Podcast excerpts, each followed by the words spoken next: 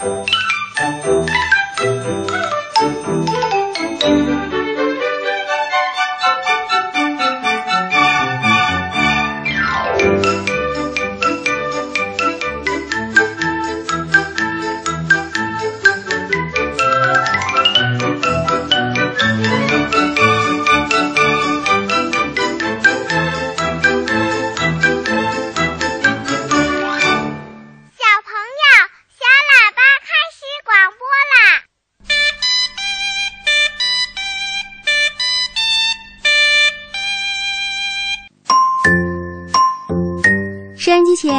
小朋友，晚上好！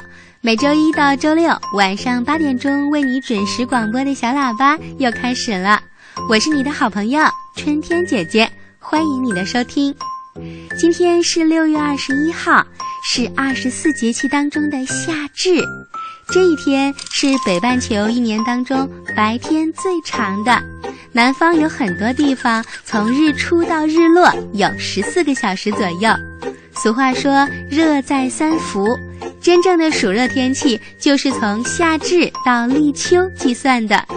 热热的夏天已经来到了，小朋友们感受到夏天的热度了吗？在中国的很多地方都有“冬至饺子，夏至面”的说法，也就是说，在夏至这一天，人们讲究吃面。今晚春天姐姐就吃的炸酱面，那小朋友们今晚吃了吗？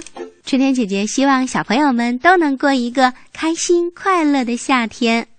在每周六的栏目中，春天姐姐都会请出小听众们来节目当中做客，聊一聊你们最近发生了什么有趣的事，展示才艺或者播讲故事。那今晚春天姐姐也请来了两位小朋友，他们最近在国际比赛当中获得了一个很棒的奖，在比赛中不仅展示了中国小学生动脑动手的超强能力，而且呀，他们还是全英文参赛的。春天姐姐真是太佩服他们了。那下面我们就请出这两位活泼开朗的男孩子，让他们来说一说他们这次比赛的经历。大家好，我是来自中国人民大学附属小学五年级十一班的齐雨萌。嗯大家好，我是来自中国人民大学附属小学五年级八班的王佳一。嗯，欢迎二位。听说你们有一个好消息要告诉我，是吗？嗯，是的，就是我们在二零一四年世界 DI 创新思维大赛，我们荣获了世界第一名。哦，世界第一名的好成绩，这么厉害呀！是不是全世界有很多代表队参赛呢？是的，也有将近一千五六百个队参加呢，一共有两万多人呢。哦，两万多人，你们获得世界第一名。嗯，你们参加的这一组比赛当中，考验的是什么呢？这次的考验就是说，要在十六个盒子中找到十个盒子，十个盒子可能是随机摆放，其中有一个队员是摆放并且抽签儿，然后往这个盒子里面装置物件。我们自己制作的那个小车就把它探测出来，然后把它运出终点线大概近两米长的线外。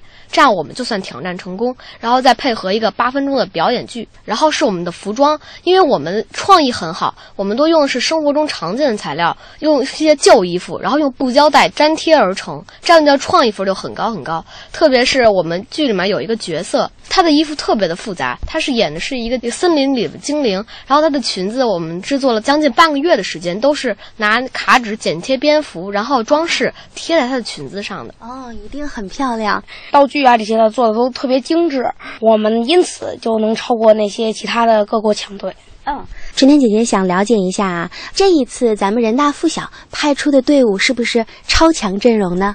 对啊，我们这次一共有十四个同学，然后八位带队老师一起去参加，分为两个挑战项目。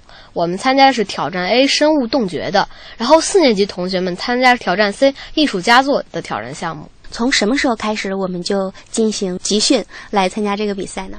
啊，我们从去年的十月份就开始备战亚太区大赛，然后呢，我们在亚太区大赛呢荣获了一等奖嘛，所以说我们就能代表中国来美国参赛。五月底我们就到达了美国参加了比赛。听说咱们这次比赛背景板都被组委会留下了是吗？对，我现在特别想那个介绍一下我们这七个人的创意。首先，我们的服装可能生活中很常见的，像嗯，厨房门前一块地上的那种防滑垫儿，对防滑垫儿，还有生活中的纸牌，都可以作为我们服装的装饰物。包括乒乓球，我们可以把它包裹成那个就锡箔纸，然后我们可以上面画一些表情。我们这有一个道具是做成项链儿，硬卡纸，那个可以做那个蝴蝶。还有一种就是雪尼尔棒，好容易塑形，然后我们可以把它塑造成各种形象，好玩的、可爱的，然后用它做个权杖，然后甚至用橡皮泥捏造成一个有创意的东西，然后展现给那个我们的裁判，所以他们才会如此喜欢我们的创意。生活中我们用完的酸奶盒都可以废物利用，那个背景板上的蝙蝠也是特别的震撼，把它们十六只蝙蝠连在一起，然后通过马达转动。带动它们蝙蝠像扑扇着翅膀一样啊？为什么不考虑用新的、更昂贵的一些物件呢？因为 DI 大赛就是让我们利用一些废旧材料去制作它。如果我们买更昂贵的材料的话，它有限定的金额，就是说我们只能用大概一百八十的美金去完成这样和人民币一千多的人民币。嗯，很厉害。那通过这次比赛，那么你们收获了什么呢？通过这次比赛，我们收获不仅仅是这个世界冠军的成绩，然后我们还收获了很多的友谊。现在我们七个小朋友心连心，一起去完成这次大赛。我们锻炼动手能力，探讨表演，研究我们的技术，这几个方面我们都得到了很大的锻炼和提升，懂得了团队合作真正的意义。然后我们还要感谢人大附小，呃，这也是我们学校第六次去美国参加 DI 的总决赛了。看这个就知道学校对这个比赛是十分的重视，而且更是我们的郑校长，他对我们的教学理念就是让我们懂得去创新，锻炼自己的头脑。校长那天到我们临走时告诉我们，孩子们成绩并不重要，重要的是你们通过这个比赛学到了东西。特别是我们从美国回来那一天，校长还特地机场迎接我们，在凌晨大概十二点的时候，还为我们举办了欢迎仪式。在那时候，我们也觉得特别的快乐，特别的幸福。对，校长还送给了我们一束束的鲜花，还送给了我们很多礼物，例如代表胜利的荔枝，然后还奖励了我们每人六张校长币，这也是我们学校特有一种奖励的方式。然后送给我们三张去国博参加我们书画展的票，呃，这些都是对我们极大的鼓励，所以我们特别的感谢郑校长。然后我们还要感谢我们一直为那个 DI 大赛付出艰辛努力的魏老师、张老师和李老师。就是在我们学校的科学老师，他们跟我们一起奋斗，每天都训练两三个小时，甚至有的时候我们利用了周六日的时间，就放弃了所有的休息时间，完成最后的冲刺。然后这次获奖也对我们是意义非凡的，因为正赶上我们是校庆六十周年。我想这个世界冠军也是送给我们人大附小最好的一个礼物吧。真棒！那我还要感谢，就是我们的家长，我家长一直也是跟老师一样无私的教我们各种各种东西，例如什么如何用这个缝纫机之类的做衣服，我们还学会了做一些好玩的东西，例如 A4 纸。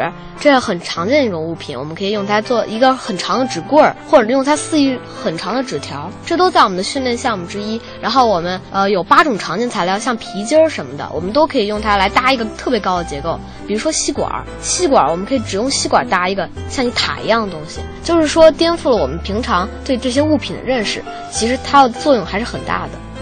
那我相信收音机前的很多小朋友也希望可以像你们一样，你们有没有一些好的想法和点子，可以让其他的小朋友都像你们一样的聪明有智慧？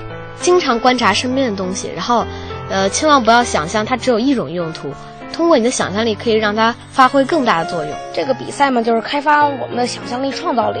就是即使不参加这个比赛，也要动脑。然后我们校长经常对我们说：“说错了也要理直气壮，只要你勇于去表达，就说明你是最棒的。”谢谢齐雨萌和王佳一，祝贺你们的团队取得这么好的成绩。嗯，你们俩呀，说的也非常好。没错，多动脑筋，多动手，勤思考，就会让我们变得很有智慧。一些益智类的游戏呢，也会让我们变得更聪明。春天姐姐知道，很多小朋友喜欢下围棋、下象棋、拼图、做手工、做实验、开展小发明等等。这些爱好呀，都可以让我们的大脑越用越灵活。我也希望每一位小伙伴都能变得很聪明。好，下面的时间该春天姐姐讲故事了。今晚我们来听两集笨狼系列童话。笨狼是一只笨得可爱的小狼它十分善良乐于帮助别人但是总是闹笑话。笨狼有个好朋友叫聪明兔。儿笨狼不明白的问题聪明兔儿都明白。森林里有一些家伙想欺负笨狼。不过到头来呀他们聪明反被聪明误总是吃不了兜着走今天笨狼又发生了什么有趣的事呢？请小朋友们收听儿童作家汤素兰老师的作品《笨狼》系列故事，由小喇叭的春天姐姐播讲。浙江少年儿童出版社出版了这套书。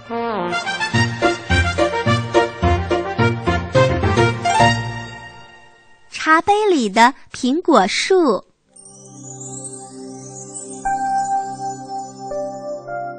笨狼家门前的那棵苹果树是笨狼亲手种的。有一次，笨狼在森林里捡到了一粒种子，这是什么种子呢？笨狼不知道，他就把种子带回家，种在小茶杯里。他捧着小茶杯，心想：等它长出来的时候，我就知道它是什么种子了。就这样，几天之后，茶杯里长出了一颗小嫩芽。两片翠绿的叶子从杯口露了出来，漂亮极了。又过了几天，小嫩芽上长出了更多的叶子，变成了一棵小苗。小茶杯已经装不下它啦。笨狼找来了一只小花盆，将小苗放在花盆里，培上土，浇上水。笨狼守着小花盆，仔细地看。还是不知道这棵小苗是什么。小苗在小花盆里飞快地生长着，几天以后，茎叶变粗了，还分出了小枝杈。笨狼心里好快乐。一天早晨，发生了一件事儿，把笨狼吓了一跳。他刚刚给小苗浇完水，就听到“咯嘣”一声，花盆裂开了，泥土碎了。一把白色的小根从花盆底下钻了出来，原来小苗的根把花盆挤破了。笨狼跑到聪明兔家，把这件事儿告诉了聪明兔。聪明兔正好有一个大花坛，他俩就决定把小苗栽进大花坛里。他俩正推着花坛走着，迎面就碰上了淘气猴和花背鸭。喂，你们推着大花坛干什么呀？淘气猴问。哦，我有一颗种子种在小茶杯里，种子变成了一棵小苗，小苗栽到小花盆里，嘎嘣一声，花盆碎了，所以我们正要把它移到大花坛里，在路上就碰到了你们。淘气猴不再问了。他和花背鸭一起帮着笨狼和聪明兔推着那个花坛，咕噜咕噜，大花坛滚进了笨狼的家。你培土，他浇水，大家齐动手，把小苗移进了大花坛。大家擦擦汗，围着花坛静静地想：这是一棵什么小苗呢？一天又一天过去了。小苗长成了小树，小树长得那么高，都快够着笨狼家的屋顶了。树叶长得那么密，都快要把门窗给堵住了。不好了，不好了！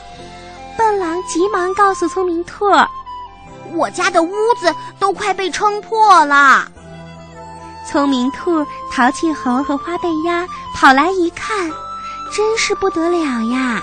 这棵小苗已经长成了小树，房子还没有撑破，但是大花坛已经被撑破了。聪明兔说：“嘿，小苗已经变成了一棵树，树不应该长到屋里，应该栽到外面。”于是他们一齐动手，把小树从笨狼的家里移出来，栽进了门前的泥土中。小树和大枫树站在一起，显得很精神。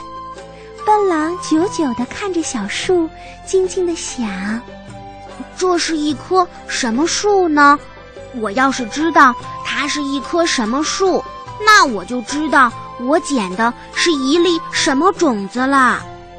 小树在屋外沐浴着阳光雨露，长得更快了。不久，它就变成了一棵大树，大树上开满了白色的小花。笨狼高兴地告诉聪明兔：“原来这是一棵开花的树呢。”“是啊，也许还是一棵会结果子的树。”聪明兔也跟着高兴。“哦，真的吗？”真的是果树吗？笨狼问树，但是树没有说话，只有满树白色的小花像星星一样微笑着。聪明兔可没有说错，到最后树上真的结了满满一树的红红大苹果。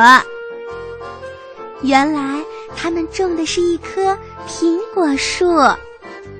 原来我们种的是一棵苹果树，大家吃着苹果，自豪地说。但是让笨狼高兴的不是种了一棵苹果树，而是他终于知道，在森林里捡到的原来是一粒苹果种子。大象博士听到了这个消息，跑来问笨狼：“笨狼。”你为了知道捡来的是一粒什么种子，就把种子培育成了一棵树，还结满了果子，是这样吗？是啊。那你为什么不带着种子到我的实验室来问我呢？如果你问了我，我就马上可以告诉你，那是一粒苹果种子。哦，也是，哦，不过没事儿，我把它种到茶杯里，也一样知道了结果，不是吗？笨狼高兴地说：“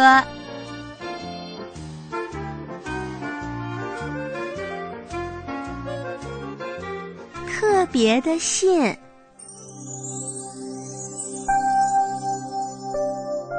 外婆住在远方的一座城市里。”有一天，外婆寄来了一封信，信上说：“笨狼，我的小外孙，好久没见你啦，外婆好想你呀。”笨狼也想念外婆，他呀要给外婆写一封信。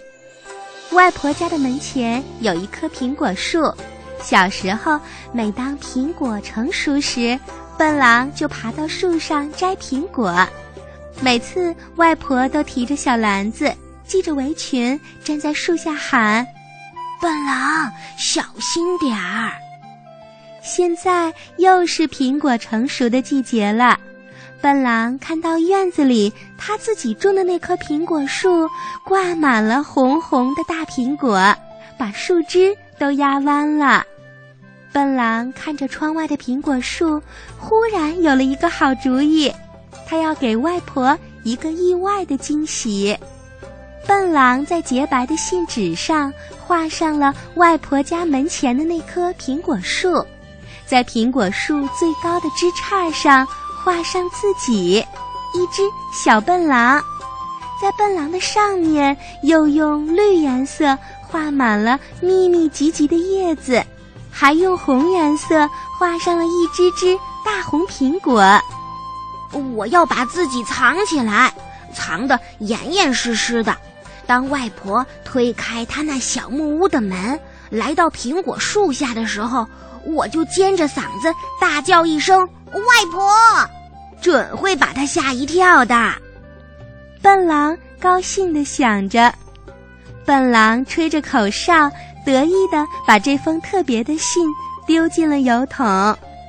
信寄走以后，笨狼就扳着手指一天一天的算，外婆什么时候能收到它呢？好不容易过了一个星期，叮铃叮铃，电话铃声响了，是外婆打来的。我亲爱的笨狼，你的信外婆已经收到啦。哈，外婆吓您一跳了吧？